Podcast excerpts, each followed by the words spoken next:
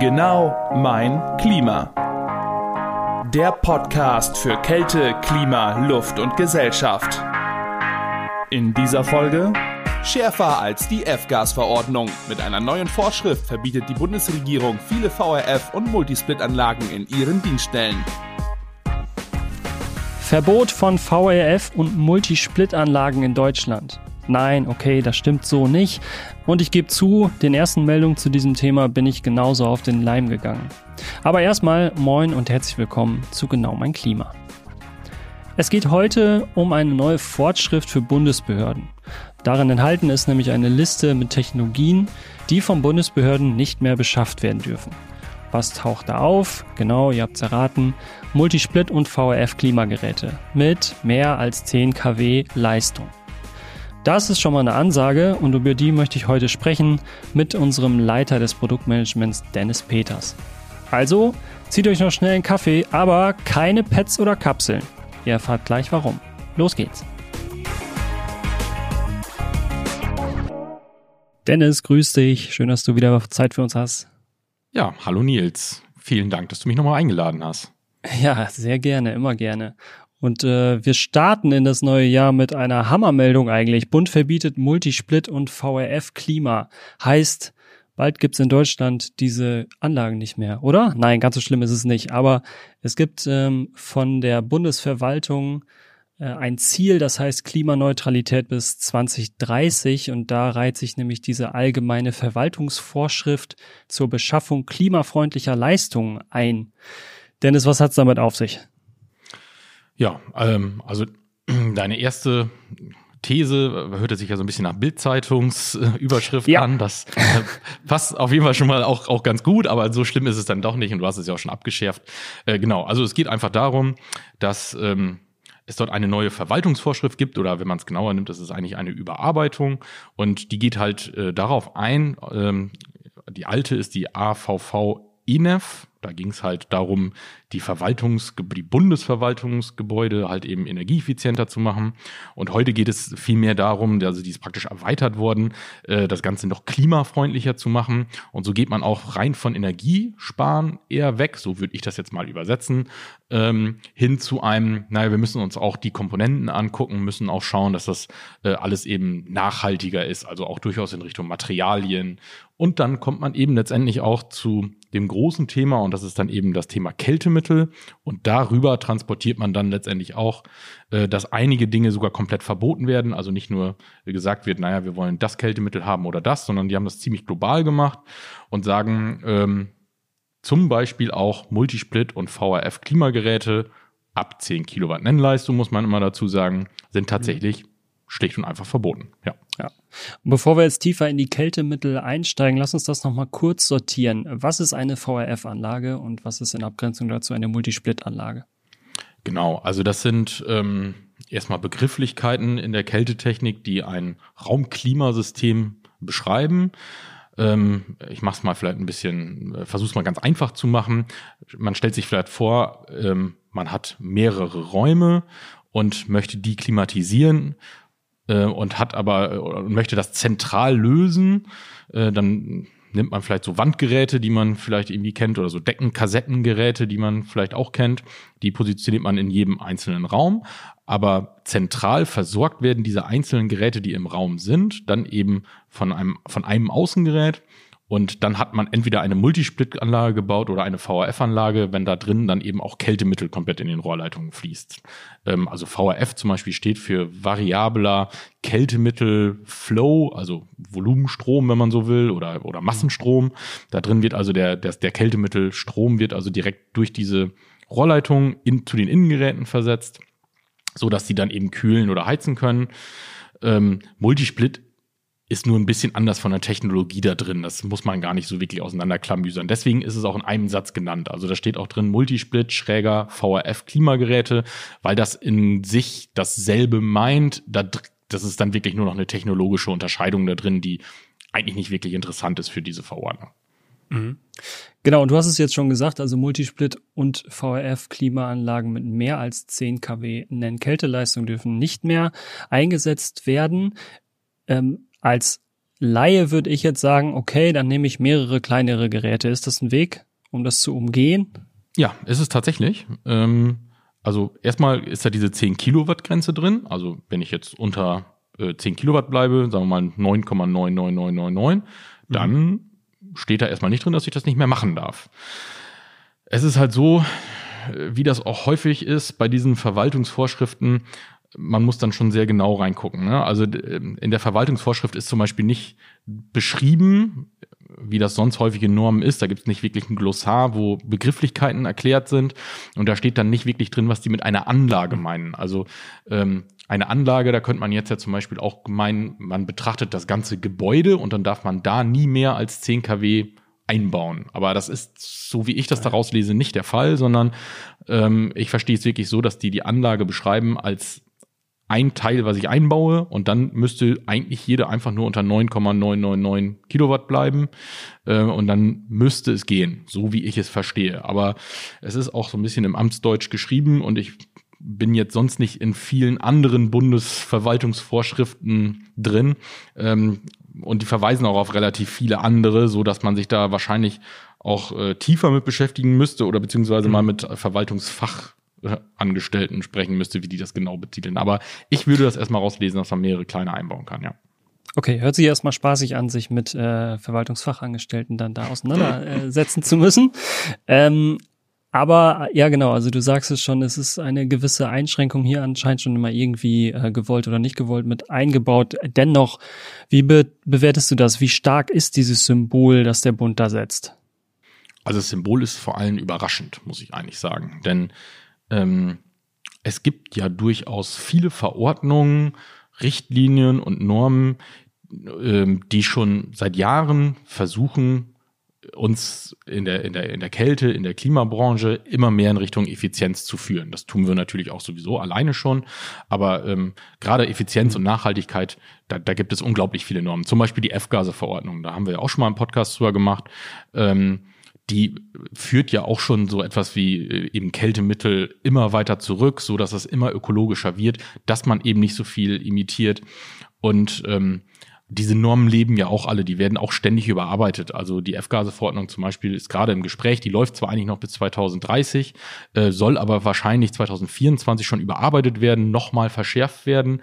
Ähm, somit hat es mich zumindest verwundert, dass da jetzt so ein Bereich ausschert und nochmal so einen drauflegt, obwohl andere Normen und Richtlinien schon daran arbeiten, das runterzufahren. Ja, verwundert einen schon, heißt aber nicht, dass ich das schlecht finde. Ja, okay. Also um diese ähm, Face-Down-Verordnung der Europäischen Union nochmal kurz aufzugreifen und da nochmal eben den Stand der Dinge äh, aufzuführen. Also Face-Down-Szenarien, die seit 2016 in Kraft sind. Wir sind jetzt seit 2021 in der Phase, in der ähm, in den Markt noch äh, 45 Prozent der klimaschädlichen Kältemittel in Umlauf gebracht werden können im Vergleich zum Bezugsjahr, das war 2015. Und die nächste Stufe, wenn also alles normal weiterläuft, so wie es beschlossen wurde, dann äh, wäre die nächste Stufe ähm, würde dann 2024 anstehen mit dann nur noch 33 Prozent im Vergleich zu 2015. Aber genauso wie du sagst, ist im Gespräch, dass die nochmal überarbeitet wird.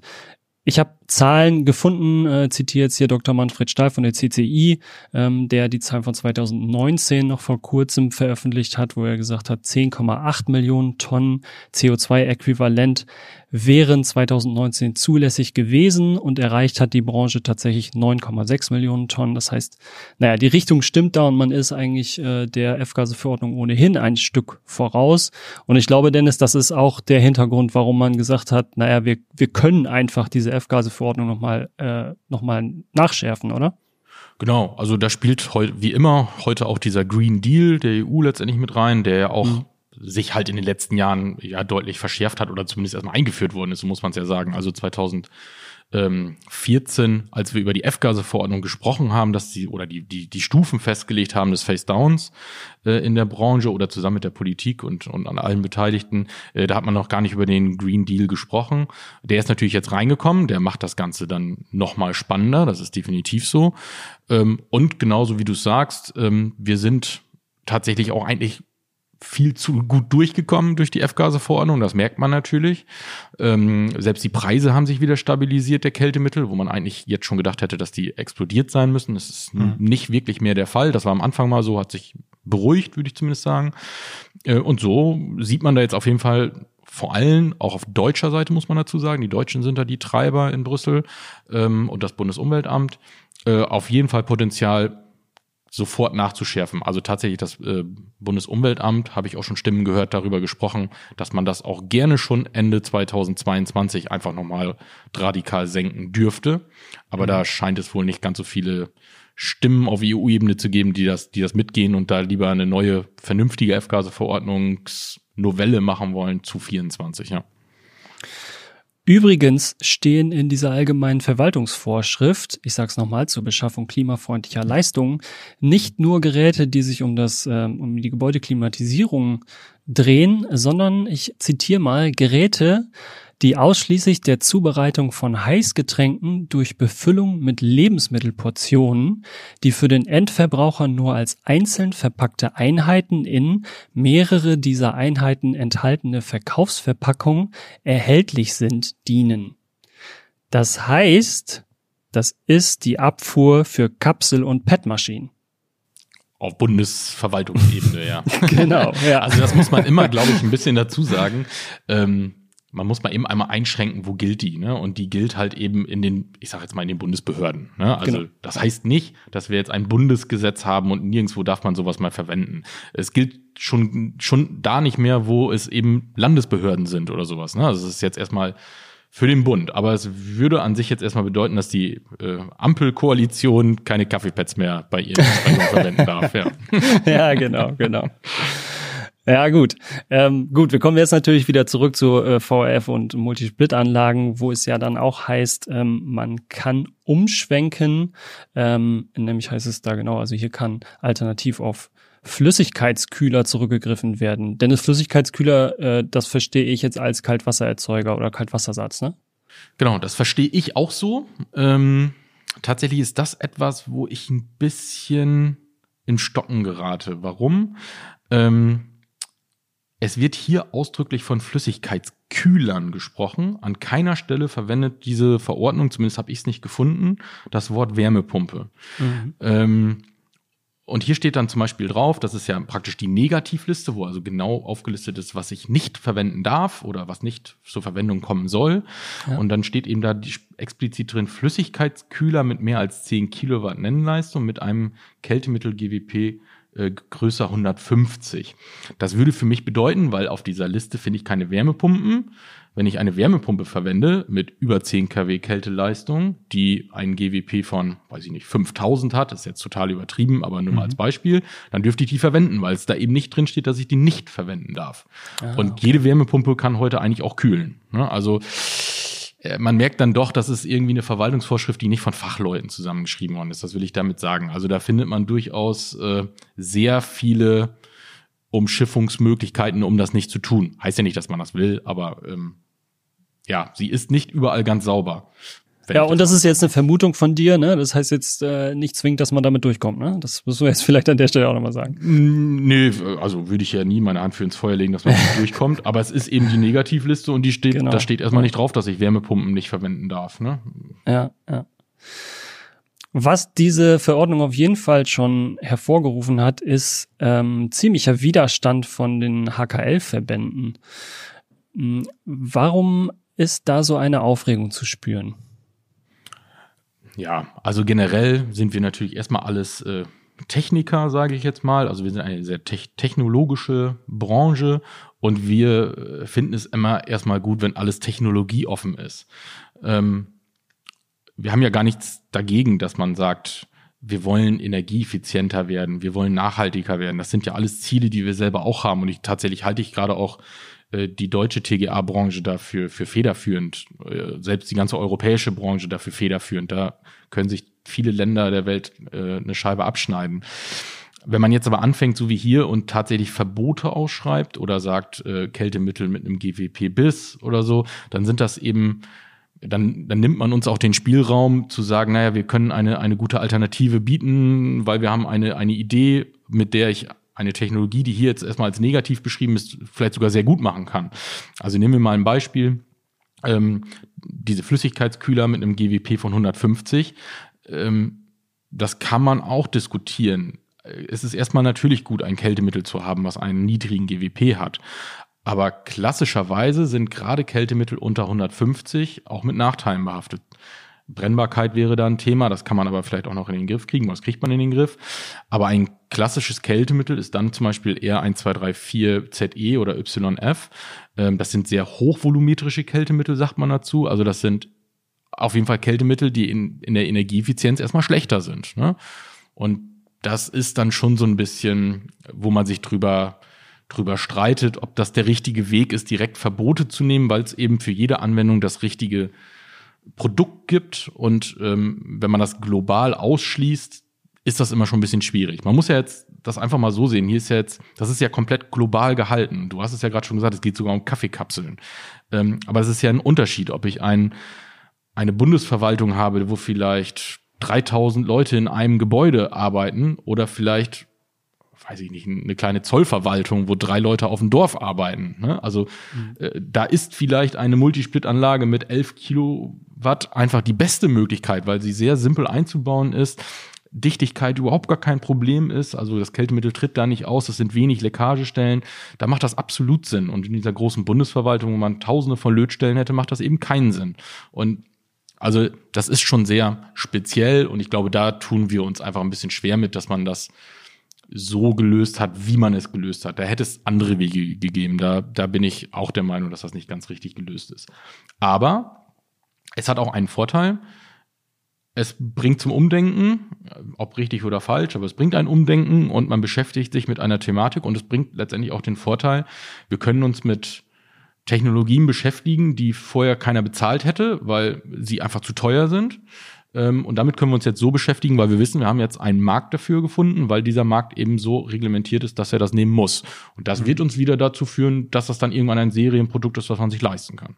Also von mhm. dem her kann man da immer so ein bisschen geteilter Meinung sein. Ich, ich finde es einerseits gut, andererseits äh, gehe ich mit, man hätte einige Passagen auch so schreiben können, dass es technologieoffener ist. Ja.